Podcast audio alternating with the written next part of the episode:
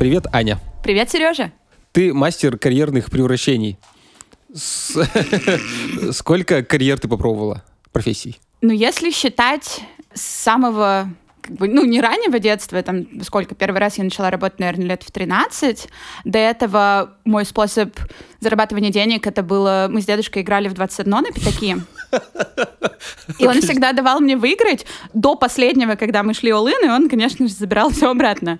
Человек научил меня принимать поражение с честью. В общем, кем я была? Я была помощником продавца в магазине одежды, вожатой в лагере. Я была официантом. Я была контент-маркетологом в медицинском центре. Я работала маркетологом в стартапе. Потом я была маркетологом и делала какие-то маркетинговые и проекты всякие разные в университете. Потом я была управляющей кафе и под- еще одного кафе. А потом я вернулась обратно в стартап, и потом я пришла в мира. Там странное посередине, что ты была маркетологом, а потом работала в общепите, а потом вернулась. Как тебя затащило в общепит? Мне кажется, у меня в какой-то момент, ну, то есть маркетологом я стала после того, как я закончила бакалавриат по специальности маркетинг. В общем-то, мама мне еще в 10 классе говорила, что пойдешь, будешь маркетологом. Я почти уверена, что она не знала, что это такое, но звучало хорошо. То есть уже прошел вот этот вот момент популярности э, профессии юриста и экономиста в российских семьях. И как бы вот новое дыхание, мама говорила, на маркетинг пойдешь. Я говорю, ну на маркетинг, значит на маркетинг. Закончила я маркетинг, пошла работать маркетологом. После того, как я поработала в стартапе, я потом пошла работать в вышку, год я проработала в вышке. И в какой-то момент мне казалось, а может быть жизнь на самом деле в хардкорном бизнесе, в оказании услуг населению, на заводах. И я вообще думала о том, а не пойти ли ко мне, ну там, в тот же маркетинг, например, или еще куда-то, но в какой-нибудь Виват или что-то, или на завод. Дисклеймер такой, работала я следующие полтора года в довольно развитой известной в Перми сети кафе Суфра и Чайхана. А, их фаундер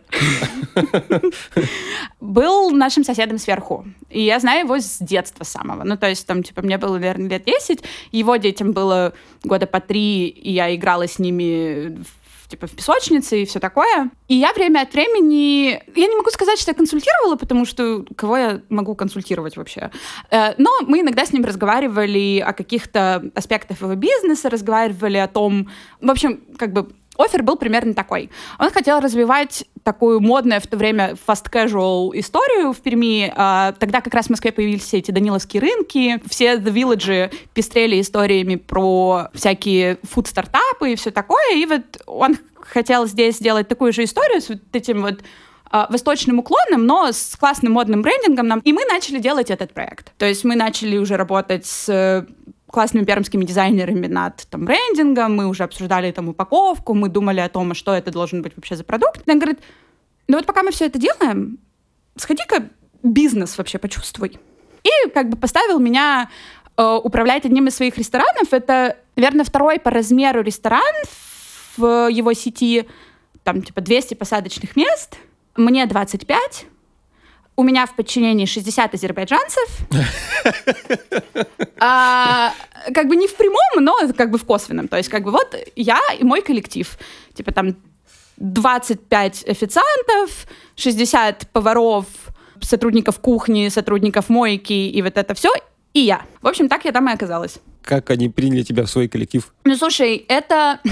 Я очень много рефлексировала этот опыт потом и думала... Когда, в общем, эта, эта глава в моей жизни закончилась, я думала, я потеряла полтора года, типа скиллов, я не развивалась. Когда я возвращалась обратно в маркетинг и в стартап, я такая думаю, господи, вот полтора года потеряны безвозвратно. Я занималась какой-то херней. А потом уже там, в мире рефлексируя этот опыт, я поняла, что там закалялась сталь. И весь мой эм, где-то менеджерский опыт, опыт э, кросс-культурного взаимодействия. А, Международная компания. Международная компания. Все это, все это как раз-таки развивалось именно в то время. Конечно, приняли меня в штыки. Приняли меня в штыки, более того, как бы за пять, наверное, лет до этого я работала там же, ну, не в этом ресторане, но в этой же сети я работала официанткой. Я подрабатывала там на втором курсе, зарабатывая деньги на work and travel, в который я никогда не поехала. И мне посчастливилось стать менеджером над людьми, которые раньше как бы были моими менеджерами. Э, в целом, как бы сеть отличается тем, что там есть какой-то такой костяк сотрудников, которые работают там годами. Ну, то есть прям они работали, когда я работала официантом, они работают до сих пор, я не работаю там уже 4 года. И, конечно, было очень тяжело. Я, во-первых, не до конца понимала, зачем я это делаю, но при этом мне как бы было очень интересно понять, как это делать. Мне в целом в тот момент было очень интересно, как это все работает и как можно построить процессы, построить коллектив в такой сложной организации с людьми, с разными. Более того, как бы, наверное, это не очень корректно сказано, я до сих пор не могу найти какую-то хорошую для этого формулировку, но это был для меня очень непривычный круг общения. Ну, то есть это люди, с которыми я до этого никогда в жизни не пересекалась. Я не видела их в школе, в которой я училась, я не видела их в университете, в котором я училась. Как бы с людьми такого бэкграунда меня, в принципе, связывали какие-то точечные пересечения там в том же общепите и так далее. А тут я с ними провожу 70 часов в неделю, потому что это как бы длинный рабочий день, ты работаешь почти без выходных, ты все время с ними разговариваешь на какой-то великолепной смеси русского, узбекского, азербайджанского, вы друг друга понимаете, в какой-то момент вы становитесь коллективом, вы начинаете друг другу сопереживать, и тогда сформировался мой стиль управления, можно так сказать. Тогда я поняла, что если ты видишь за функцией человека, это ну, в моем случае это половина успеха. То есть, когда ты относишься к человеку по-человечески, а не к человеку как к стереотипу о его этносе, не как к человеку э, стереотипу о его уровне дохода или должности, а когда ты как бы пытаешься понять человека и пытаешься найти э, вот эту точку общего успеха, в этот момент все становится классно. И когда я уходила, мы, ну, мы, конечно, плакали все очень долго, две недели, мне азербайджанцы дарили четки свои какие-то еще, ну, это прикольно, чуваки дарили мне личные вещи, которые для них что-то значат, для того, чтобы я про них помнила, они иногда до сих пор поздравляют меня с праздниками ВКонтакте. И это очень приятно. Я не за это время ни от одного от своих сотрудников я не испытывала никакого там, харасмент или каких-то таких неприятных вещей. Ну, то есть по первости было вот это вот «девочка, ты кто?», но как бы к концу мы пришли э, к состоянию команды, как с точки зрения построения взаимоотношений, с точки зрения того, как мы находим какие-то общие точки соприкосновения. Это позволило нам в том числе достичь очень хорошего финансового результата. Тогда для меня сошлись все вот эти точки, что так, поработав с людьми за... Ну, как бы найдя какую-то вот эту историю про общую цель, э, мы смогли в том числе принести пользу бизнесу. И вот это было прикольно. Я тогда первый раз поняла, как работа с командой, работа с культурой, что это, конечно, тогда таковым не называлось, но вот эта вот вся идея того, что нас объединяет, почему мы это делаем и так далее, как это в конечном итоге приводит тебя к положительному бизнес-результату, к растущему бизнесу, к растущему уровню сервиса, к хорошей обратной связи. Это было прикольно. такой опыт, который я потом вот дальше взяла с собой уже, казалось бы, в абсолютно другую сферу. Мне интересна эта тема про разные национальности. Расскажи немножко про вот этих ребят из Азербайджана, Узбекистана. Чем они жили, какая у них была мотивация? Были ли у них какие-то коренные отличия от нашей культуры, например? Слушай, ну, как бы в большей степени всех этих людей объединяло то, что они сюда приехали не от хорошей жизни.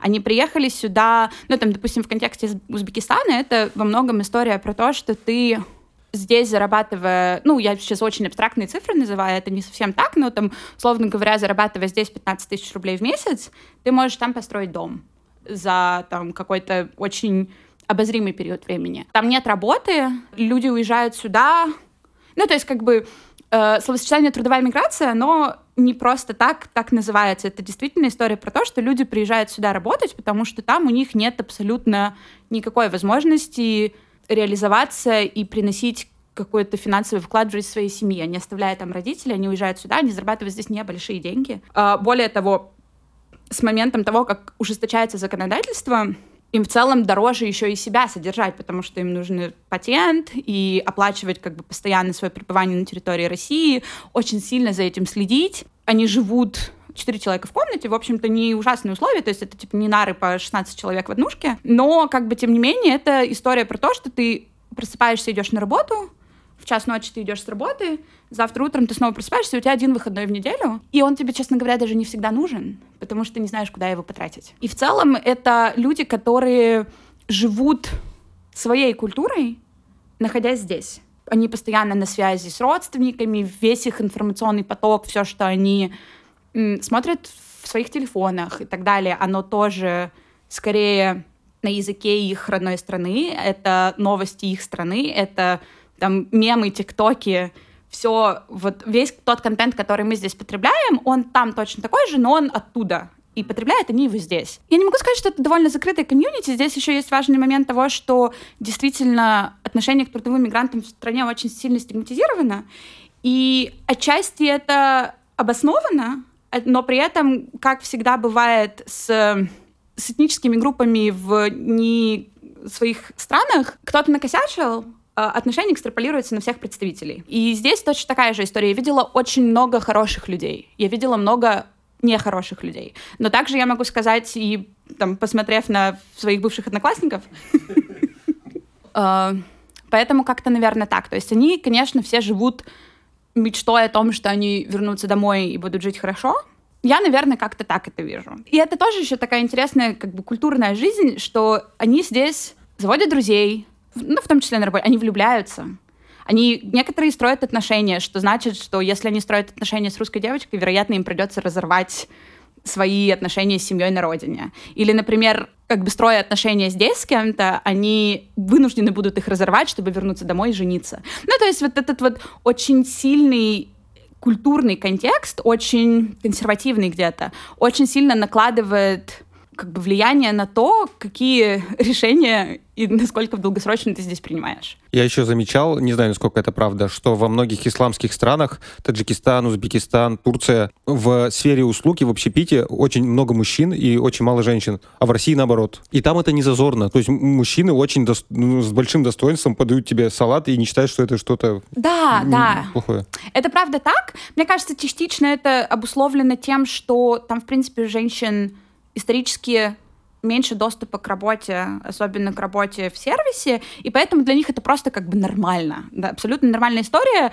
Я не знаю, корректно ли это будет сказано, я это скорее, наверное, сейчас так для себя определила, что в нашей российской культуре есть история про то, что как бы женщина служит, и вот это служение там семье и в целом служение как в части сервиса, в то время как там женщина тоже служит, но она служит внутри семьи, а как бы все, все остальные виды служения, они в том числе доступны и мужчинам в качестве э, их работы. Но действительно, то есть понятное дело, что повара практически все мужчины, за исключением тех, кто работает с тестом. Вот выпечка — это, ну, по крайней мере, за весь мой опыт там был только один раз мужчина на э, цехе, который занимался выпечкой тестом лаваши и так далее. Там всегда были женщины, но, естественно, мясо, горячее, это все всегда мужчины, салаты всегда русские.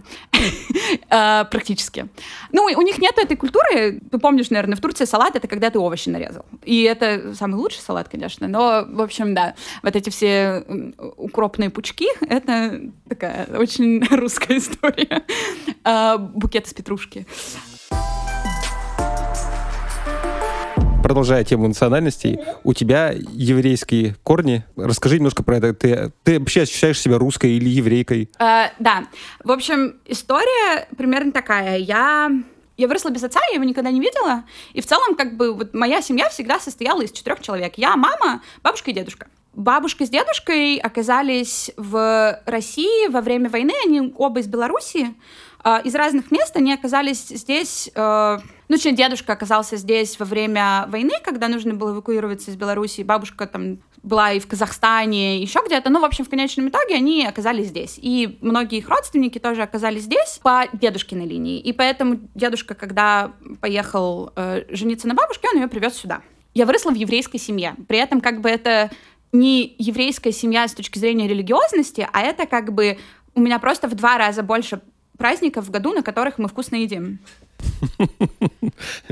Э, Вот. Понятно, почему общепит теперь. Э, Ну, вообще, мне кажется, что еда из того, что я видела среди своих родственников, это вообще очень большая часть еврейской культуры. У нас дома это было всегда прям как бы фундаментальная часть нашей семейной культуры. То есть вот эти вот типа беляши по воскресеньям, мы садимся все вместе, там, перед, у нас в гостиной стоял такой большой стол, мы садимся все перед телеком, и все вчетвером лепим пельмени по утрам. Дисней клуб, у меня маленькая досочка, у меня абсолютно кривые пальцы, у меня отвратительно мелкая моторика, и вот я т- тесто. То есть там дедушка делает фарш, бабушка раскатывает тесто, мама крутит сочники. В общем, вот это вот все было такой краеугольной частью моего детства. Я вспомнила очень смешную историю. Э, В 27 лет я выяснила, что израильская кухня и кухня, которую готовила моя бабушка, это разные вещи.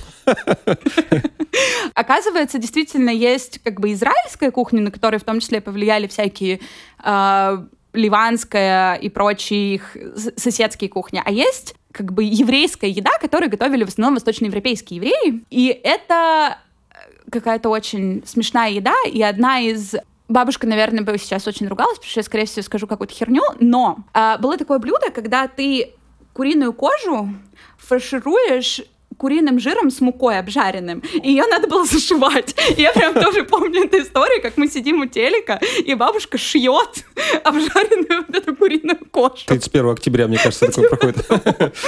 И вот этот вот кадр, вот этого вот зашивания вот этой куриной кожи, и дедушки, который говорил, «О, как вкусно. Это, это вот, да, так, так вот оно на меня и наложилось. И поэтому я, конечно, определяю... Ну, то есть я знаю, что мой отец был русским, но я никогда его не видела, не знаю никого с этой стороны. И, конечно, культурно я определяю себя как еврейку. Я ходила какое-то время даже при синагоге воскресную школу. Я там немножко учила иврит в детстве, пела какие-то песни, ездила в какой-то еврейский... Ну, типа, это был какой-то лагерь, но не детский, типа, а мы ездили с семьей, и там нужно было участвовать в каких-то сценках. Я до лет 10 была очень артистичная, потом это все куда-то...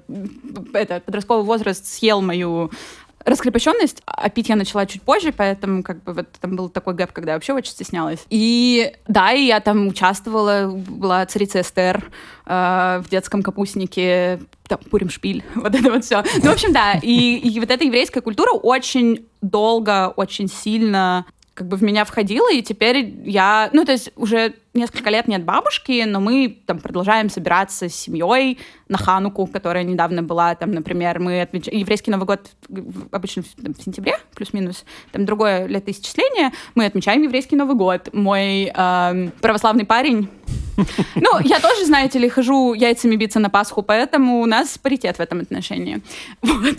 Ты еще рассказывала, что ты не ходила в садик. Мне кажется, это тоже какая-то еврейская история, хотя я могу ошибаться. Слушай, э, может быть. Я, честно говоря, не знаю, но да, мне кажется, что у этого есть история про типа воспитание бабушкой. Да, я не ходила в садик, и кажется, что я вообще не до школы я не понимала, как выстраивать с людьми долгосрочные какие-то взаимоотношения по обоюдному согласию.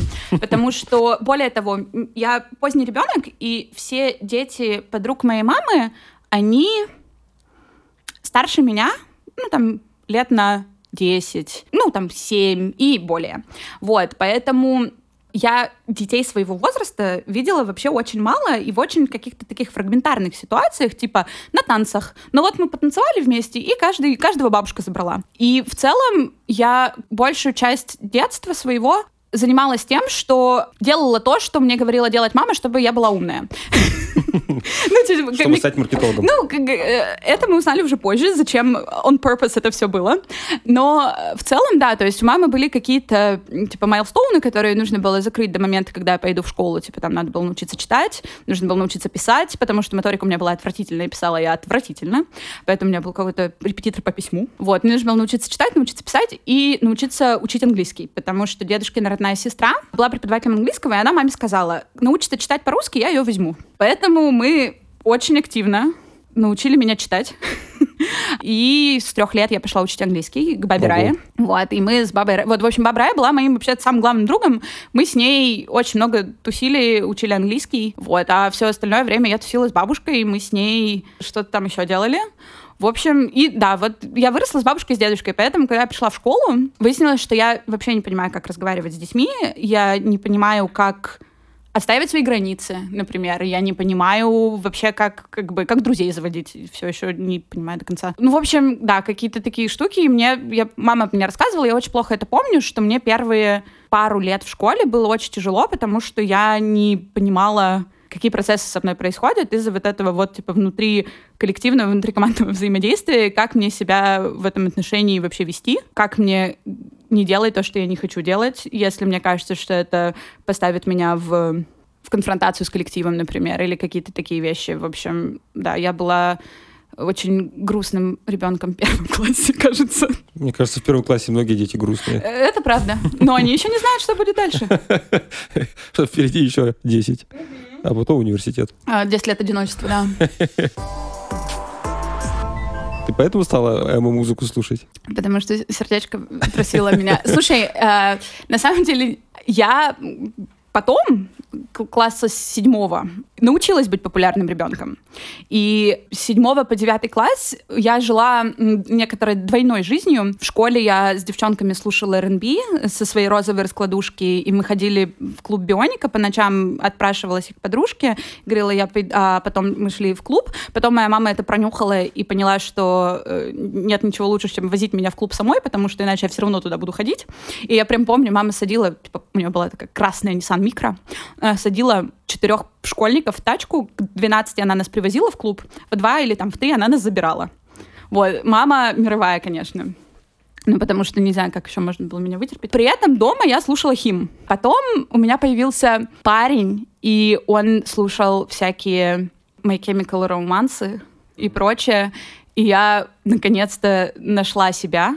И следующие два года своей жизни, ну, там был такой переходный момент. Ну, в общем, да, год я очень активно слушала все оригами мира, э, всякие Джейн и прочее. Мама меня еще на концерты не очень сильно отпускала, потому что там, ну, вообще какие-то непонятные... Но при этом там была книжка какая-то про э, группу оригами, где все про суицид рассказывали. Ее она мне купила, я это очень хорошо помню. Я надеюсь, что она никогда не знала, какое там содержание. А, да, и на самом деле у меня до сих пор э, в машине лежат все диски Джейн Эйр, которые я в моменты одиночество, я когда слушал твой подкаст, ты там говорил про то, что ты любишь ностальгировать. Я очень люблю ностальгировать.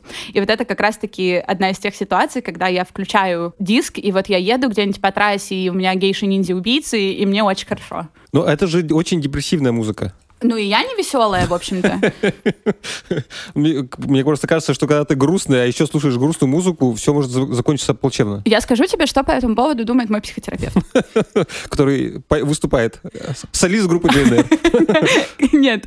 Я в целом очень люблю все депрессивное в искусстве. Ну, то есть, типа, я люблю депрессивную музыку. Максим называет это «грустить в капюшоне», но это немножко другое. «Грустить в капюшоне» я начала слушать после того, как закончила слушать Джейн Эйр. Моя любимая группа Joy Division. В общем-то, я люблю очень драматичные фильмы, где все умирают. Я люблю драматичные книги про насилие, боль и вот это все. Мой психотерапевт говорит, что я не умею проживать и выражать эмоции сама, поэтому это мой способ переживать эмоции через переживания других, э, но поскольку как бы я не хотела бы, чтобы никто из людей страдал так, как страдают те люди, про которых написали книжки, которые стали популярны и нравятся мне. Поэтому вот я так решаю проблему сублимации своего стресса через... Э, есть такая довольно известная книга, она какое-то время была бестселлером, называется «Маленькая жизнь». Точнее, не так. В школе э, я есть такая книжка, которая называется «Королевская битва», про нее есть еще фильм. Я прочитала ее раз восемь. Она вся пропитана моими слезами, она ходила по рукам всех наших одноклассников, мы все ее читали, потому что там тоже все умирают и все очень сильно страдают. Я очень любила всякого Чака Паланика, и вот это вот все, все вот, э, что стояло в книжном магазине в секции «Альтернатива», все было мною э, трепетно прочитано, и вот такой вкус у меня сохранился до сих пор в более таком широком формате, но мне очень нравится читать про переживания людей, понимать, как люди выходят из разных ситуаций. И мне кажется, я действительно через это как-то научаюсь тому, как можно переживать очень тяжелые моменты, которые, к счастью, со мной не случались или, может быть, никогда не случатся, И эмо-музыка все еще очень мне в этом помогает. История про татуировку. Тоже референс к, э, к подкасту с тобой. Ты там говорил, что вот ты волосы покрасил, уши проколол и тебя отпустила. Меня не отпустила до сих пор, потому что мне все еще не разрешает мама. Ну, то есть, как бы я знаю, что она очень переживает по этому поводу. Я, у меня проколоты хрящи в ушах, и я их прокалывала три раза, потому что каждый раз, когда мама их обнаруживала, приходилось их доставать меня переколоты все уши. Э, сертификат на татуировку мне подарил Максим на 18 лет. И я сказала, мамочка, я хочу сделать небольшую, вот сову. Я сделала сову, она все еще небольшая, но мама неделю со мной не разговаривала, потому что она думала, что она будет условно сантиметр, а она типа 10.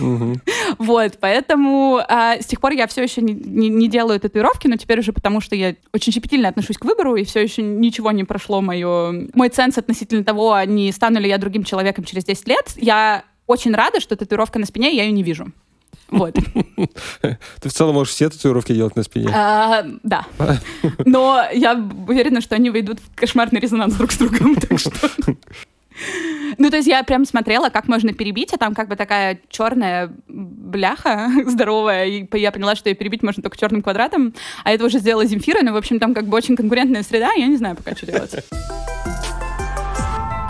Ты э, в начале разговора ты рассказывала про разный свой опыт профессиональный, и там много раз э, звучало слово «стартапы». У тебя какой-то осознанный выбор приходить в стартапы? Спасибо, Андрей Геннадьевич, за наше счастливое детство. Нет, я вообще никогда не думала, что я пойду работать в технологии. И я помню, что я даже прямо кому-то говорила из своих одногруппников, что ну, может быть, в рекламное агентство или модный журнал. А, ну, что-то такое. Вот. А, а когда мы учились, там, типа, на третьем, на четвертом курсе, Андрей, Аня Бояркина уже тогда начинали делать как раз-таки реал-тайм борд. И вместе при вышке было, ну и в целом как бы в городе, но очень много как раз этого всего происходило при вышке, было очень много всяких разных движух внутри инкубатора. Андрей, мне кажется, даже какое-то время был руководителем инкубатора э, при вышке, если я не ошибаюсь.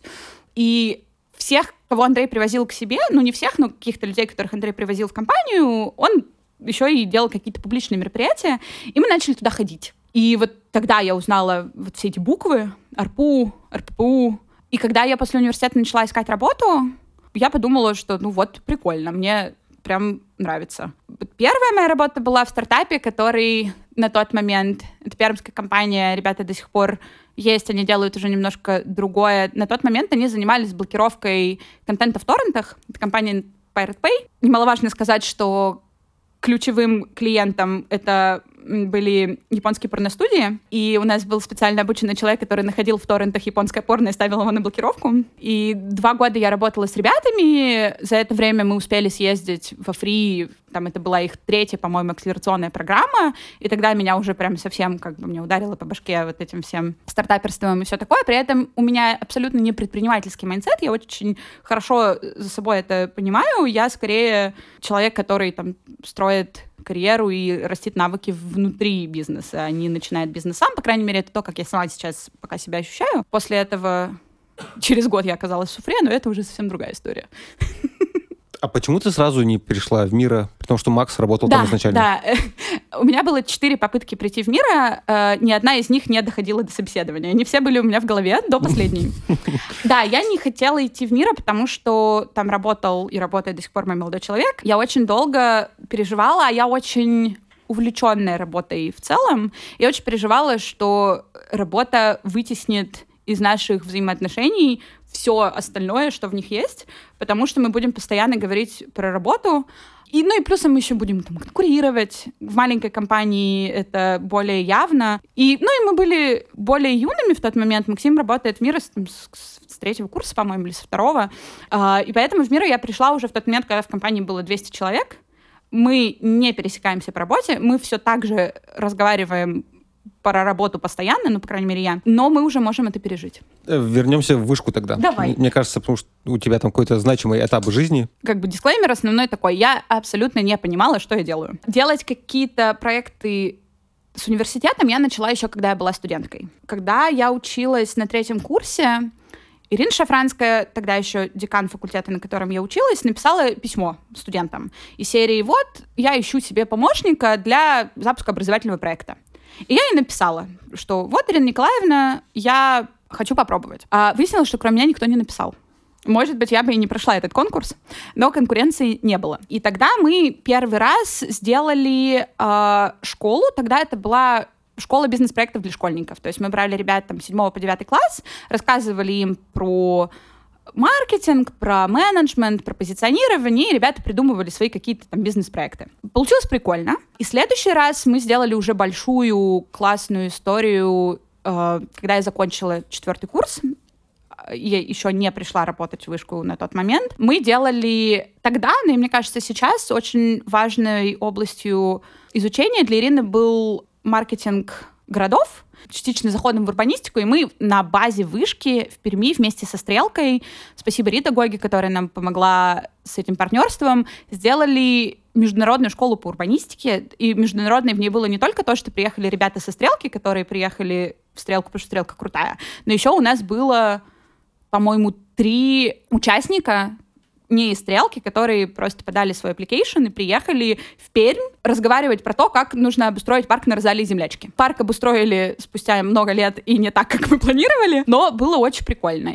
Это, наверное, один из самых классных проектов, которые я делала и с точки зрения команды, и с точки зрения какой-то социальной значимости, наверное. Ну, прям был прикольно. И это первый раз, когда я поняла, что мир большой, можно с ребятами из разных стран общаться, разговаривать, делать что-то вместе, думать о чем-то вместе, вот здесь, вот на э, остановке студенческая.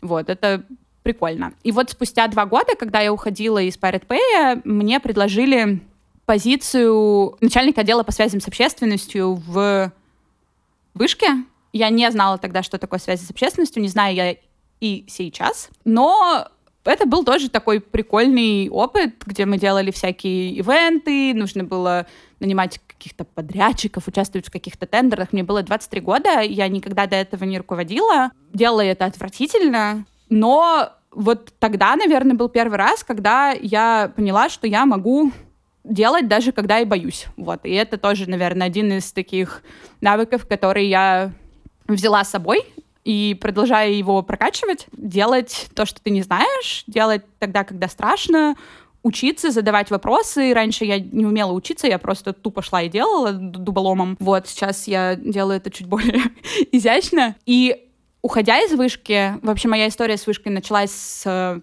летней школы и закончилась летней школой, уходя из вышки, мы для магистратуры делали тоже летнюю школу, мы привозили, ну, то есть мы уже никого не привозили, мы просто брали ребят, которые закончили бакалавриат, в том числе к нам приезжали ребята из других городов, которые рассматривали магистратуры вышки, и мы делали для них такой, типа, буткемп, где разные магистрские программы рассказывали про свои программы, где можно было поделать какие-то проекты, где можно было походить на классные лекции. В Вышке есть офигенные лекторы, которые очень клево рассказывают про свои предметные области. Там, например, есть Елена Львовна Зуева, которая офигенно рассказывает про экономику России. И закончили мы это все дружной поездкой на автобусе в Ельцин-центр, где Елена Львовна как раз-таки рассказывала про Россию 90-х. Это все сопровождалось живой экскурсией. А еще про эту школу урбанистики я вспомнила, что мы тогда все делали на коленках, и ну, еще тогда никто особо не делал мерч, но мы с Ириной уже делали.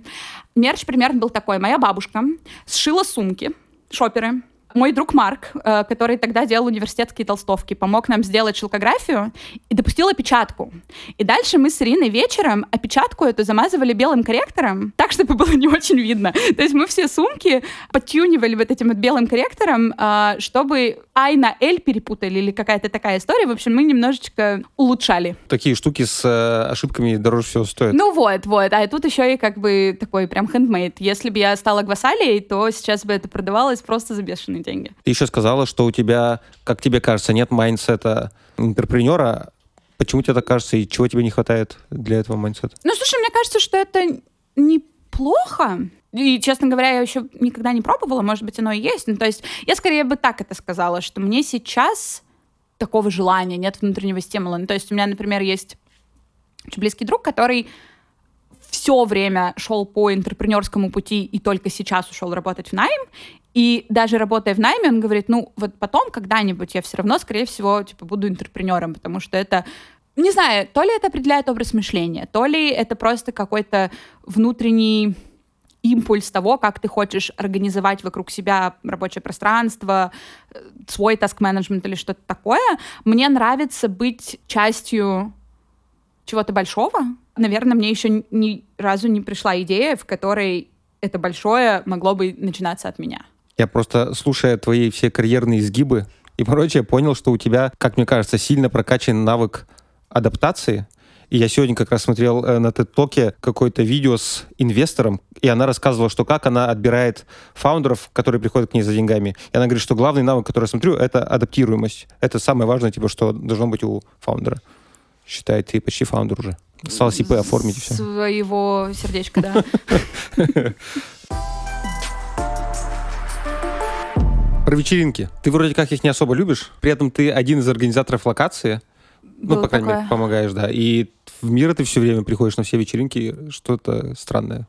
Я очень быстро устаю тусоваться. Мы, когда начинали делать с ребятами локацию, там была более эм, сложная концепция, и между нами было очень классное разделение труда. Я еще тогда, когда мы начинали, это еще было время, когда я работала, в общем-то, в суфре, и поэтому нас было трое, и между нами было такое разделение. Я в тот момент сняла костюм маркетолога, надела костюм человека из общепита, поэтому разделение было примерно следующее. Максим отвечает за контент, за коммуникации и за маркетинг. Денис отвечает за техническую часть и там за букинг, за музыкальную часть. А я отвечаю за операционку, за деньги, за бар, как купить и привезти холодильник на Авито, в общем, вот, вот такими вещами. И когда мы делали вечеринки еще в местах не подготовленных для этого, то есть когда это были поп-ап вечеринки, сейчас в последнее время, в том числе из-за того, что пандемия, и вообще не, не надо делать никакие вечеринки, но иногда какие-то вечеринки происходят. А, и ребята просто диджеят. Диджеить я не умею, и поэтому я в этом не участвую, но раньше я отвечала как раз-таки вот за, типа, за посчитать смету, посчитать кассу, и я всегда стояла на баре. А, то есть пока ребята тусуются, и вот это все, я в мыле наливаю пиво. И мне, честно говоря, это даже нравилось, я бы, наверное, так сказала, потому что если бы мне не нравилось, я бы это не делала. Мне очень нравится работа в критических условиях, где очень много быстро все происходит. Или, например, когда дедлайн, или просто когда кризисная какая-то ситуация. Я такой, я не могу сказать, что я кризис-менеджер, но вот мне нравится работать в ну, таких довольно напряженном контексте. Это помогает мне в мире очень сильно сейчас. Поэтому, да, мне прикольно было стоять за баром. При этом я не люблю тусоваться в клубном формате, то есть вот эта вот вся история про мы танцуем, слушаем музыку, я очень быстро устаю. Я очень люблю музыку, она живет со мной дома, поэтому мне не надо никуда ходить для этого. Я люблю разную музыку, я не могу сказать, что я сейчас как-то активно research у и там, ищу много музыки, мне много показывают Максим и другие ребята, но при этом вот тусоваться в клубе абсолютно не моя история. Мне очень хочется быстро домой лечь э, или сесть и что-нибудь такое. При этом вечеринки на работе это для меня немножко другая история. Это для меня в первую очередь про людей. Во-вторых, хочется сказать, что я люблю бухать, но на самом деле мне действительно нравится такой барный формат, типа выпить и поговорить. Вот это всегда была моя история. Раньше я еще курила, поэтому можно было очень много курить, очень много говорить. Это мне нравилось вообще больше всего на свете. Сейчас я больше не курю, поэтому вот осталось только пить и говорить. И вот в этом мне очень нравятся вечеринки на работе, что кто-то как раз-таки говорил о том, что звонки по работе и такой живой разговор в каких-то внерабочих ситуациях это абсолютно разные вещи. И ты устаешь от восьми звонков, но при этом после этого остаться и потрещать на кухне это совсем другая ситуация. Ты разговариваешь, даже если ты разговариваешь про работу, ты разговариваешь с живым человеком, вы разговариваете не в рамках адженды, а в рамках какого-то обмена эмоциями, обмена энергиями, обмена какими-то проблемами или просто вообще о чем угодно разговариваешь, как Катя Габдульбарова нашла в семье таракана. Вот э, как бы вот это все очень классно, и за это я люблю вечеринки на работе и всегда с удовольствием на них хожу. Надо сказать, что Катя не в своей семье нашла Не таракана. в своей в семье. Просто лишний член семьи. Опа. Ты сказала, что ты бросила курить. Как тебе это удалось? И тянет ли тебя? Слушай, нет, не тянет. Э, Что удивительно, мне нравится курить, и мне кажется, что, возможно, я бы когда-нибудь снова закурила, но, оказывается, мне не хочется почему-то. Мне, я нюхаю, мне не нравится больше. Этого было две таких, типа, части больших. Я начала курить очень рано, и курила довольно долго. Типа, я начала курить в 13 лет. Э, Потому что познакомилась с э, плохими девчонками из соседней пятиэтажки. И когда мы начали встречаться с Максимом, выяснилось, что как бы первый год Максиму это было просто в диковинку, а потом выяснилось, что ему это не нравится. Мы очень долго по этому поводу ругались, и в какой-то момент я избрала стратегию избегания. То есть я курила, когда Максим не видит. А потом я просто поняла, что мне, ну, типа, мне просто физически стало плохо. Мне стало тяжело, я еще и крайне неспортивный человек исторически. И вот как бы вот эти годы поступательного вреда своему организму дали о себе знать, и я просто поняла, что мне приносит эстетическое удовольствие курение, потому что вот как бы вся та культурная прослойка, на которой я росла, вот эта вот женщина с томным взглядом и сигаретой, э, красной какой-нибудь Мальборо, всегда выглядела для меня невероятно красиво, я всегда хотела себя с этим ассоциировать, но я поняла, что я больше не могу. Ну и я уже не та, в общем-то. Вот так это все от меня и ушло. Сериалы про врачей. Обожаю. Откуда такая страсть? Слушай, случайно, э, мне кажется, что отчасти это тоже апеллирует к тому, что я уже раньше говорила про то, как я люблю страдания и выход из них в культуре и в искусстве. И мне кажется, короче, когда-то в далекие, там, сколько лет, 8, наверное, назад у меня был сложный период жизни. Э, у меня была какая-то, не назовем это депрессией, но, в общем, было грустно. И по телевизору я увидела какую-то серию сериала «Анатомия страсти». И мне она понравилась. И следующие две недели я э, провела, типа, не спя, плача и смотря 8 сезонов «Анатомии страсти». Там еще тоже такой очень драматический сюжет, там все время все умирают. И это очень сильно помогло мне пережить вообще все, что со мной произошло, а потом меня просто затянуло. И мне затянули медицинские кейсы, я стала много читать об этом. То есть я стала читать какие-то... Ну, я все еще стараюсь никому не ставить диагнозы по сериалам и по гуглу, но как бы щегольнуть словом гастроктомия я никогда не упускаю случая. Ну, еще, наверное, в детстве смотрела вот эти всякие скорую помощь и так далее, но я посмотрела не сказать, что все, но все хорошее, что есть в интернете про врачей, мною посмотрено. Все, я до сих «Анатомия страсти» длится 17 сезонов. Хорошим сериалом она перестала быть после 12-го, но мы все еще вместе. Я посмотрела э, первые 12 сезонов раз 5, наверное. А это типа 24 серии по 42 минуты в каждом сезоне. Столько часов, если бы я убила на получение какого-нибудь скилла, я врачом бы, могла стать. я бы уже могла стать врачом. Но у меня жуткие проблемы с химией были в школе.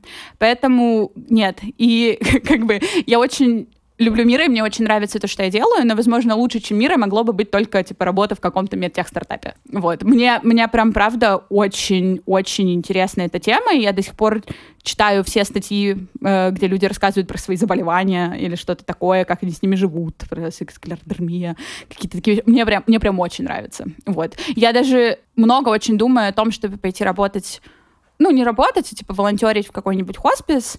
Мне в целом кажется это очень важной историей. Как мы уже обсуждали, я не очень эмоционально, но при этом очень сильно все это переживаю, и поэтому я немножко боюсь за свою шаткую кукуху, вот, но очень много об этом думаю. Как раз-таки в плане того, что мне, наверное, хотелось бы помогать людям, которые нуждаются в уходе, и почему-то, да, я это как-то связываю как раз-таки вот с этой вот историей Наверное, что мне нравится в медицине, это то, что ты тоже в очень высокой степени риска и неопределенности максимизируешь свое действие на оказание помощи. То есть в этом есть какой-то кусочек про служение, в этом есть какой-то кусочек про поиск наилучшего решения при большом количестве неизвестных. В этом есть риск, который тоже кажется мне импонирует мотиватор какой-то моей деятельности. В общем, вот. Ну и есть это вот типа big thing, идея спасения человека или человечества, идея облегчения страданий, и мне это все очень, очень сильно импонирует. Расскажи какие-нибудь, э, посоветуй точнее, какие-нибудь самые крутые сериалы про врачей. Они все не очень крутые. Мне очень нравится, я сейчас Good Doctor, это ремейк американский корейского сериала. Корейский, кстати, я еще не смотрела. И там рассказывается история про доктора с синдромом Саванта, если я не ошибаюсь. Короче, с доктором, э, доктор с расстройством в аутическом спектре. И рассказывается про то, как... Мне, мне, мне кажется, там очень прикольный контекст того, как вот эта определенная гениальность, которую ты не выбирал, пересекается с проблемами адаптации в обществе, и как ты находишь себя в коллективе, в общении с пациентами, вот в, в этой истории спасения, рисков, выбора и, в общем, решения всех этих сложных кейсов. То есть это как бы не как хаос, где он такой, типа, это, это скорее часть его персоналити, а здесь это действительно особенность э, мышления человека, которая очень сильно определяет то, как он себя ведет, как он себе находит друзей, как он находит себе любовь, как он выстраивает взаимоотношения э, с коллегами в этом сезоне есть, в который сейчас как раз идет, очень прикольная история про то, как в этой больнице происходит цифровизация, и он сталкивается с тем, что клиенты ставят ему оценки, то есть фидбэчат свой опыт взаимоотношений с ним и говорят, что они его боятся, что там он был очень резок и их испугал, и это очень сильно как раз-таки возвращает нас вот в эту реальность стигмы, которая сейчас до сих пор есть вокруг людей с особенностями развития или с какой-то с ограниченностью э, в движении или с какими-то орфанными заболеваниями и так далее. И мне кажется, что это тоже такое важное напоминание из массовой культуры, которое говорит нам о том, что люди вокруг разные, и в этом нет ничего страшного к этому, как бы надо стараться не относиться к ним как к другим людям. Это такие же люди. Вот. Про терапию. Ты сказала, что ты нашла своего терапевта. Как давно ты этим занимаешься? Слушай, у меня было две попытки. Одна была неудачная, и мне кажется, что это такой очень важный блок входа в терапию, когда ты с первого раза... Ну, то есть тебе и так страшно. Ты как бы должен пойти кому-то рассказывать про свои проблемы, которые ты сам даже до конца не сформулировал, тебе сложно и страшно про них говорить. И мне первый раз не получилось. Мне кажется, я неправильно сформулировала проблему, и терапевта я выбирала по какому-то не очень осознанному принципу. И после этого я года полтора терапией не занималась, и уже работая в мире, я поняла, что я не вывожу себя. То есть как бы я, ну, то есть вот с учетом вот этой вот всей истории про непроработанные эмоции, плюс и много всего начало меняться.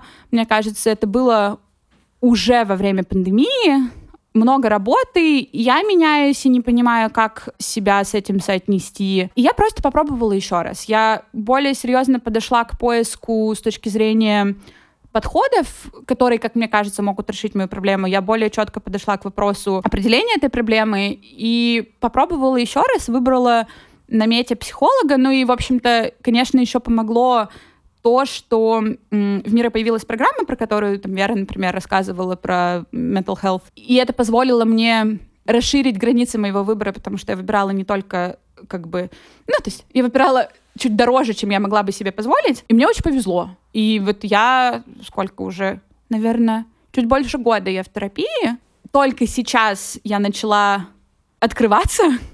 То есть, все, как, как говорит мой терапевт, у меня очень хорошо, как она это называет, типа с дистантной коммуникацией. То есть я прикольно разговариваю ни о чем, но как бы когда нужно раскрыться, э, мне очень сложно. Это в общем-то, относится и там с, к моим отношениям с близкими, и со всеми остальными. Я очень хорошо все утрамбовываю в эту компостную яму внутри. Вот, и я начинаю из нее что-то вытаскивать только сейчас, поэтому прогресс поделиться не могу, но какие-то вещи стало лучше, и я вообще поняла, что больше всего мне помогает то, что я не умею вести внутренний монолог, я очень быстро отвлекаюсь, просто это становится слишком тяжело для того, чтобы я это вынесла внутри, и я начинаю думать о чем-то другом, а в разговоре с терапевтом я проговариваю, вербализирую все, что меня беспокоит, все, о чем я думаю, и это помогает мне либо уменьшить это, ну, то есть как-то сделать это менее значимым, либо просто как-то категоризировать это. А категоризация очень сильно помогает мне э, выстроить причинно-следственные связи. То есть все, что,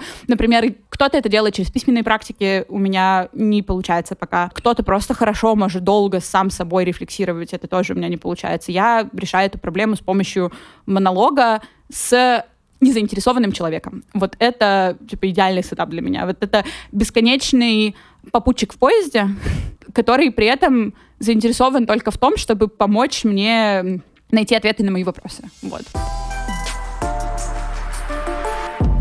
Про фантастических тварей, которые обитают у вас дома. Я очень люблю животных. Все детство любила животных больше, чем людей, но я, в общем-то, с животными какое-то время общалась больше, чем с людьми, э, моего возраста как минимум. Все фантастические твари, которые на сегодняшний момент обитают у нас дома, это, это пандемическая активность. Я всегда, у меня всегда были собаки. С детства у меня была собака, когда мне было пять. У меня была собака, мы взяли, когда мне было 10, она прожила со мной до моих 25, потом я завела собаку маме, и когда я съехала от мамы, в общем, остались мы без животных. У нас было некоторое, некоторый конфликт, э, потому что у Максима всегда были кошки, а у меня всегда были собаки. И кошки мне вообще не нравились никогда. Ну, то есть мне кажется, что главная цель обладания животным для меня — это обмен любовью. А собака очень хорошо отвечает этой задаче. Мы можем бесконечно друг друга любить очень сильно. С кошками до этого у меня не получалось, но оказывается, это потому что у меня своих кошек не было. А теперь у меня свои кошки есть, и кошки мне нравятся. В общем, как появилась первая кошка? Мама моя э, подумала, у меня же есть собака, а я работаю, и собаке будет одиноко, поэтому заведу-ка я ей котенка. Дисклеймер. Это самая глупая мысль, которую вы можете эм, подумать. Пожалуйста, проконсультируйтесь со специалистом, прежде чем принимать решение. Я тогда об этом не знала, поэтому мы с мамой выбрали котенка на Авито. И когда мне написали с Авито, что они готовы его отдавать, котенку был месяц. И я маме говорю, мама, это же очень маленький котенок. Давай мы с Максимом его немножко, он поживет у нас, мы его подрастим, и потом отдадим тебе. Мы взяли котенка. Котенок начал жить у нас день, два, три. А, и мама каждый день у меня как бы подтрунивая спрашивала, ты точно мне его отдашь? Я говорю, конечно, я ж кошки не люблю, заберешь, вообще изи. На четвертый день мы с Максимом сели на пол, а у нас еще не было мебели, потому что мы переехали в квартиру, которая досталась мне по наследству от бабушки, мы продали всю мебель, которая там была, а новая у нас не появилась. В общем, сели мы на линолеум, обняли котенка и расплакались. Потому что мы поняли, что мы не можем отдать котенка, потому что все, это наш котенок. Я позвонила маме и сказала, мама, либо ты забираешь котенка сейчас прямо, потому что потом это будет уже необратимая травма. Мама очень сильно обиделась, я сказала, все, давай я тебе просто ее сейчас привезу. Я, значит, взяла котенка, вот я иду на перевес кошачьим туалетам. Мама говорит, я подъехала. И мы с ней садимся в машину, она, значит, поиграла с котенком, и в конце говорит, ну идите домой. Я говорю, мама? Она говорит, ну, конечно, я бы тебе и так его оставила, я же все понимаю. Ну, в общем, это, это э, тема для обсуждения с моим психотерапевтом. Вот. И мы с котенком возвращаемся. А Максим даже не пошел прощаться с котенком, потому что ну, это было невыносимо. Это э, котенок, более известный в нашей компании как Шершняга. Зовут ее Луна. Луна мы ее называем только когда мы с ней ругаемся. Зовут ее Мунтик. Э, Мунтик, потому что Лунтик. Э, в общем, и у нее есть еще очень много других дебильных имен, потому что я очень хорошо придумываю дебильные имена. В общем, жил у нас Мунтик. Очень сильно любит Максима, не очень сильно любит меня, она странная. Я тоже думаю, что она на спектре. Э, вот. Короче говоря, наверное, полтора месяца у нас жила Луна. Мы с Максимом все это время негашировали покупку собаки. Канун э, моего дня рождения Максим выходит в подъезд, в магазин, э, и такой, типа, посмотрю в угол, вдруг там наша кошка выбежала. Он смотрит в угол, там кошка, но не наша. Он открывает дверь, к нам заходит котенок. Я говорю, окей. Он говорит, ну что, может, маме отдадим? Я говорю, давай посмотрим. Может, останется. Так вторая кошка осталась жить с нами. И оказалось, что это моя любимая кошка. Наш союз был создан на небесах. Это был какой-то маленький котенок, вот то ли нашли на улице и взяли в подъезд, чтобы, ну, типа, не знаю, приютить. То ли наоборот его кто-то выкнул, мы до сих пор не знаем эту историю. Мы искали хозяев в подъезде, нам никто не ответил. Кошку звали Вспышка. Она подумала, что ее мама, и поэтому она очень долгое время закапывалась мне в голову, чавкала моими волосами, и у нас была с ней просто бесконечная любовь. Этот союз был создан на небесах. К сожалению, она погибла э, через год. Мораль и очень злая шутка, которая вынесла из этой истории, что нельзя называть животное способом, от которого можно умереть. Потому что вспышка погибла, запрыгнув на трансформаторную будку на даче, ее убило током. О, прям Пелевин. Вот. А, я очень тяжело это переживала, неделю рыдала, не вставала с кровати, жутко люблю кошку, это она научила меня любить. У нас в это время уже появилась собака. Как появилась собака? Собака появилась, потому что мы решили завести собаку еще давно. Я подумала, что то, что у меня две кошки, вообще не значит, что мы не заводим собаку. Мы завели, мы очень долго обсуждали породу, потому что Максим хотел собаку, которая как бы исполняет функции собаки, а мне нужна была дебильная собака, которая будет лизать мне лицо постоянно. Мы нашли какой-то компромисс. То есть у нас есть собака, она похожа на собаку, но при этом она абсолютно дебильная и постоянно лежит мне лицо. А, ее зовут Кава люди имеют разные точки. Она кавалеркин Чарльз Спаниель, поэтому на самом деле назвали мы ее так, потому что мы не придумали лучшее имя, но звучит так, как будто я просто люблю прибухнуть и назвала ее как игристая, что тоже правда. В общем, кошка, собака. И я поняла, что две кошки по опыту уже теперь is better than one, потому что одна кошка хочет мучить тебя. Две кошки мучают друг друга. Подумала я, подумала, прошел месяц э, с момента, как погибла вспышка, я говорю, Максим, поехали в приют. Мы съездили в приют, посмотрели одного котенка, что-то у нас не ёкнуло, и я продолжала мониторить их соцсети, и написали, что вот где-то у подъезда нашли кошку, она идеально подходит нам по цвету к другим животным, э, они очень хорошо теперь вписываются в композицию, и мы поехали, точнее, я поехала, Максим где-то не было, я поехала в приют и забрала котенка. А, мы долго не, не, не знали, как ее назвать. У нас было одно правило, что это не должно быть способом, от которого можно умереть. Я не уверена, что мы с ним справились. Кошку зовут Слойка. Я надеюсь, что она не подавится или не умрет от ожирения. А, за этим я слежу, потому что всех животных кормлю по весам, но некоторые вещи в этом мире контролировать мы не можем. Это, этому меня научила история со вспышкой. Ох, про вспышку, конечно, могучая. Не знала этой истории. Когда мне было 10, я очень долго выпрашивала собаку, и мама купила мне пуделя. А, и вообще всю жизнь я считала, что у меня из животных будут всегда только пудели, потому что пудель это, это мой а, э, как бы кто-то говорит, что это мое тотемное животное, я думаю, что пудель это мой крестраж. А, вот, и мы с пуделем жили вместе, то есть с 10 я успела закончить школу, я успела закончить университет.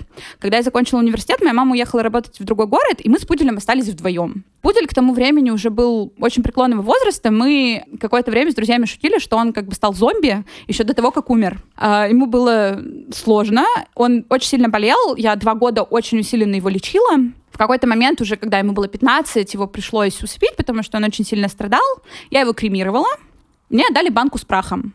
Я до этого прах в банке видела только в Sims. И там он красиво стоял в вазе на шкафу. Или в шкафу. Но еще я видела прах в сериалах, его там развеивали. Ну, то есть, как бы у меня не было кейса, как использовать прах чего бы то ни было. Я посоветовалась с мамой, мама говорит, прихорони к дедушке. Я говорю, мам, а как ты себе представляешь, что я пойду копать на кладбище? Я? Мне почему-то не кажется это хорошей идеей. И следующие два года прахпуделя ездил в багажнике. То есть куда бы я ни ехала на своей машине, прахпуделя всегда был со мной. Потом э, мы сделали ремонт, переехали э, в квартиру, в которой мы сейчас живем. И теперь прахпуделя стоит у меня на полке в книжном шкафу. Очень теперь мне вообще кажется, что это очень хорошая история. Ну, то есть, как бы мне в целом очень импонирует э, процесс кремации, как такой конечной точки того, что все, все, все, все, все сгорает. Короче говоря, да, и теперь вот у меня есть э, прах пуделя. Я стараюсь про него никому не рассказывать, но теперь я расскажу об этом всем, чтобы снять с себя ответственность, потому что люди очень пугаются. У меня есть подруга, которая жутко нервничает, говорит, ты можешь его куда-нибудь убрать? Я говорю, куда я его уберу?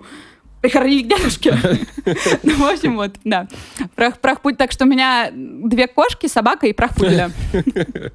Я даже знаю, какая у тебя может быть следующая татуировка. Маленькая баночка с прахом С прахом пуделя.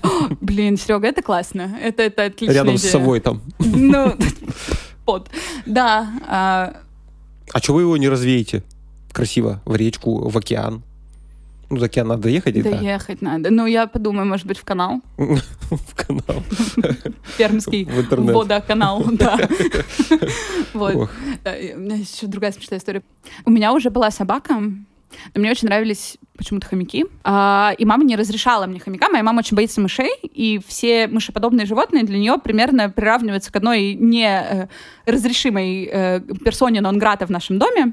Я накопила денег с обедов, пошла на рынок и купила себе хомяка, самого дешевого, за 50 рублей, красные глаза, белый хомяк, и положила его в коробку в шкаф. И он жил в коробке неделю. Я приходила со школы, я его доставала, мы его как бы мы с ним кушали, играли, веселились, общались. Потом складывала его обратно. Спустя неделю здравый смысл мне сказал, Аня, хомяку же тяжело. Давай мы его продадим однокласснику. Я договорилась. Я уже за день до этого отнесла пакет с кормом. Зима я еду в школу на трамвае, мне нужно в минус 30 э, довести хомяка до школы. Что делаю я? Я ворую у мамы косметичку. Я прямо сейчас помню, это была косметичка Герлен, она была такая красивая, синяя, атласная. Я складываю туда хомяка, аккуратненько так его прижимаю, как бы э, в бок, э, засовываю косметичку под мышку, надеваю пуховик и иду на трамвай. Когда я дошла до школы и начала снимать пуховик, выяснилось, что хомяка нет. То есть хомяка я потеряла где-то по дороге. Это был первый раз, когда я прогуляла школу, Э, с тех пор процесс был необратим. И я пошла искать хомяка, типа, по дворам, по трамвайным остановкам. Я плачу. Хомяка потеряла. Хомяк уже, наверное, умер. Дай бог, чтобы я выронила его в трамвай, потому что там тепло. Кто-нибудь увидит косметичку, откроет, она красивая. Думает, ох, сейчас там Сонель. Открывает, а там мышь белая. Вот так вот я и потеряла хомяка. Не нашла? Нет. Про работу давай поговорим. Давай. Вздохнем тяжело и поговорим.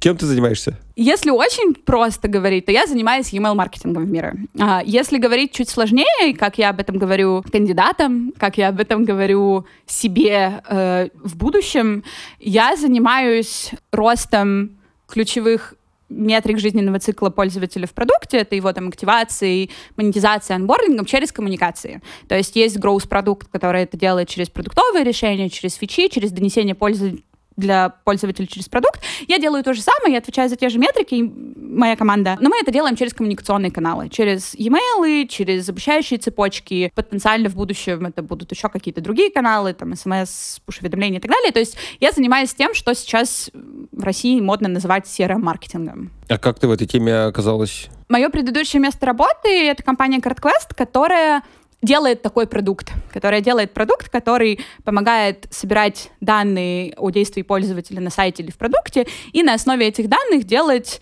таргетированные директ-коммуникации. Э, рассылки, попапы, пуши.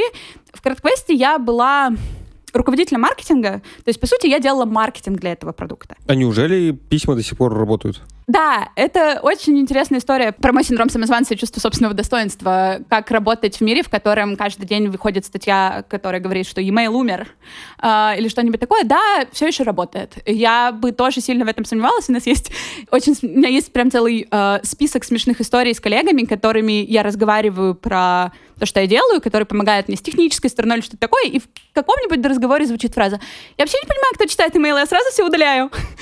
Спасибо, что цените мой труд. Да, работает. Я бы так уверенно не говорила, если бы мы не пропустили это через неимоверное количество АБ-тестов.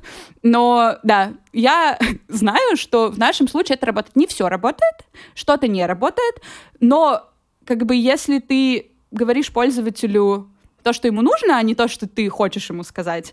Да, то, то есть, скорее, вы встречаетесь вот на вот этом вот островке боли с одной стороны и решения с другой, или просто помощи человеку в соответствии с его контекстом и того, что мы знаем о нем. В этом и магия директ-маркетинга. Есть email, который основан на желании компании рассказать о том, что они сделали, а есть CRM-маркетинг, который основан на желании компании помочь пользователю продвинуться на следующий шаг или решить его проблему. И вот Директ-маркетинг в этом отношении работает, потому что чем более data-informed он, тем лучше он попадает в пользователя в тот момент, когда ему это нужно. Представь, что пришло время, когда письма вообще умерли, никто их не читает. Чем бы ты хотела заниматься? Это очень сложный для меня вопрос. Я очень много про него думаю с двух сторон. То есть, с одной стороны, я думаю про него в разрезе карьеры, и в разрезе карьеры я понимаю, что мне очень нравится все, что сейчас в LinkedIn имеет приставку growth. Мне кажется, что это очень сильно объясняет мою персоналию, вот эту вот склонность к, к начинанию нового и неизвестного, склонность к готовность к тому, что у меня не получится, потому что я не знаю, что я делаю, готовность уменьшать свое незнание за счет обретения новых знаний, в том числе через ошибки. И при этом мне нравится очень сильно вот эта вот составляющая про данные, про изучение того, что люди хотят, что им нужно. Поэтому вот как бы в карьерном плане я, наверное, бы думала куда-то в эту сторону. То есть внутри field, который сейчас очень сильно развивается, все еще самоопределяется, никто до конца не понимает, что именно это значит. Мне кажется, что там много всего, что можно делать классного. При этом в мире в целом очень много всего, что можно делать классного. Поэтому я не исключаю того, что это может быть снова не онлайн-бизнес. Это может быть вообще что-то другое. То есть как бы моя карьерист, которая сидит на одном моем плече, говорит, что нужно очень усердно простраивать свой карьерный путь для того, чтобы через там, 15 лет быть ему какой-нибудь большой компании или что-нибудь такое. Но авантюрист, который сидит на моем другом плече, иногда они вместе, иногда они не вместе. И авантюрист, который сидит на моем другом плече, говорит, что ты можешь делать все, что угодно. Все, что тебе интересно. Сейчас мне интересно вот это. Недавно Ленка скидывала статью про карьерное портфолио. Это была статья на HBR, которая говорит, что ты строишь не карьерный путь, а карьерное портфолио. Как бы весь, вся вот эта каша манная, которая за моей спиной, это карьерное портфолио, которое я построила, сама того не понимая. И мне нравится двигаться в этом направлении, поэтому я иногда с удовольствием берусь за какие-то сайт-проекты типа той же локации. Например, у меня есть хобби, когда мои друзья куда-нибудь собеседуются, я очень люблю делать с ними тестовые задания, просто потому что это такой типа прикольный навык изучения нового. Поэтому, поэтому я не знаю. Всяко может быть, куда меня заведет мое карьерное портфолио. А почему для тебя так важна карьера? Вопрос моему психотерапевту. Слушай, я не знаю, мне кажется, что это тоже какая-то история из детства. Во-первых, про примеры, которые были. Ну, то есть у меня был пример мамы, которая строила карьеру и всего добивалась сама. И это какой-то такой бейслайн э, моих представлений о мире. Я работаю над его видоизменением отчасти, просто потому что все вот эти карьерные изыскания очень сильно добавляет стресса на мои хрупкие плечи, и я понимаю, как я сама себя стрессую по поводу достижений, как сильно я обесцениваю каждое свое достижение, потому что как только я его получаю, я думаю, что оно просто было недостаточно крутым, а, или произошло со мной случайно, или что-то такое. Вот, поэтому мне кажется, отчасти это просто та парадигма, в которой я умею существовать, это не значит, что она правильная, но вот на сегодняшний момент э, стремление к построению карьеры — это то, что меня очень сильно определяет, и я не всегда считаю, что это хорошо. А почему это нехорошо? Ну, точнее не так. Как бы это, это даже не нехорошо и неплохо, но мне хочется понять, а нравится ли мне что-то кроме этого. Ну, то есть, как бы так сложилось, что я считаю себя неталантливым человеком в плане, ну, там, типа, я не рисую, не пою и не танцую. Единственное, что я всегда умела делать, это быть умной. И мне кажется, что мне хочется понять, умею ли я делать что-то еще, кроме как, типа, много работать и достигать успеха. Потому что мне кажется, что это не единственный сценарий, и мне очень хочется попробовать и вообще, как бы, знаешь, почелленджить, что такое успех? Э, измеряется ли успех тайтлом или зарплатой, или признанием, или экспертностью, или еще чем-то, потому что как бы вообще-то вполне возможно, что успех измеряется твоим комфортом и удовольствием от того, что ты делаешь. Это не всегда мой кейс, и мне хочется понять, вот насколько я хорошо себя чувствую в разных конфигурациях себя относительно своего дела. Ну и в целом, мне кажется, что у меня есть определенная проблема расщепления меня как человека от меня как рабочей единицы или меня как роли на работе, меня как человек, который строит карьеру, я очень сильно с этим интегрирована. Ну, как бы я сейчас много работаю над тем, чтобы понять, как отвечать на вопрос, Ань, а ты кто, чем ты занимаешься, так, чтобы не начинать рассказывать про то, чем я занимаюсь на работе потому что, опять-таки, мне всегда казалось, что вот те люди, которые поют, танцуют э, и рисуют, они могут сказать, я диджей, я художник, я фотограф, а я маркетинг-лид. Как бы но я не всегда буду маркетинг-лидом, и я очень много боюсь того, что как только я перестану работать на работе, я себя потеряю, поэтому сейчас я очень много работаю над тем, чтобы себя найти в чем-то, что не маркируется под admira.com. А у тебя есть уже какие-то понимания, кто ты, кроме маркетинг-лида? Uh, я учусь, ну, то есть как бы я учусь принимать важность вещей, которые я до этого очень усиленно обесценивала. То есть я учусь принимать то, что то, что я люблю животных, и то, что я хозяйка питомца, это роль э, важная, что то, что я люблю читать, что я люблю смотреть кино, что я люблю разбираться в каких-то вещах, это тоже важно, что как бы читать книжки — это тоже хобби, что я люблю готовить, и там это тоже хобби, что я хороший друг для тех, кто смог пробиться через череду моих э, блоков, и там, что я внимательный партнер, что я внимательная... Я пытаюсь научиться принимать какие-то свои другие роли, которые не связаны с конвенциональным определением успеха, с которым я росла. Вот, наверное, так как-то.